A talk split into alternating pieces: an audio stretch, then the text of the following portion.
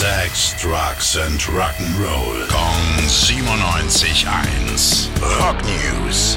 Gestern Nachmittag, so gegen vier, halb fünf, gab es plötzlich kein anderes Thema mehr. Metallica kündigen ein neues Album an. Und die erste Single, die ist auch schon da. Hören wir gleich mal rein.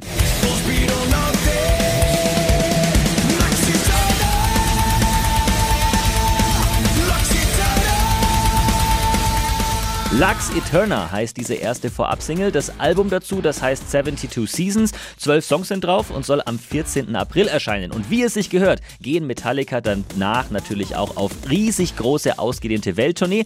Unter anderem mit je zwei Stops in Hamburg und in München. In Hamburg, da spielen sie am 26. und 28. Mai 23 und in München am 24. und 26. Mai 2024. Und der Vorverkauf für diese beiden Konzerte, der läuft ja, seit heute sieben Etappen dieser Presale und jener Presale und da noch ein Special-Ding. Normaler Vorverkaufsstart dann ab Freitag.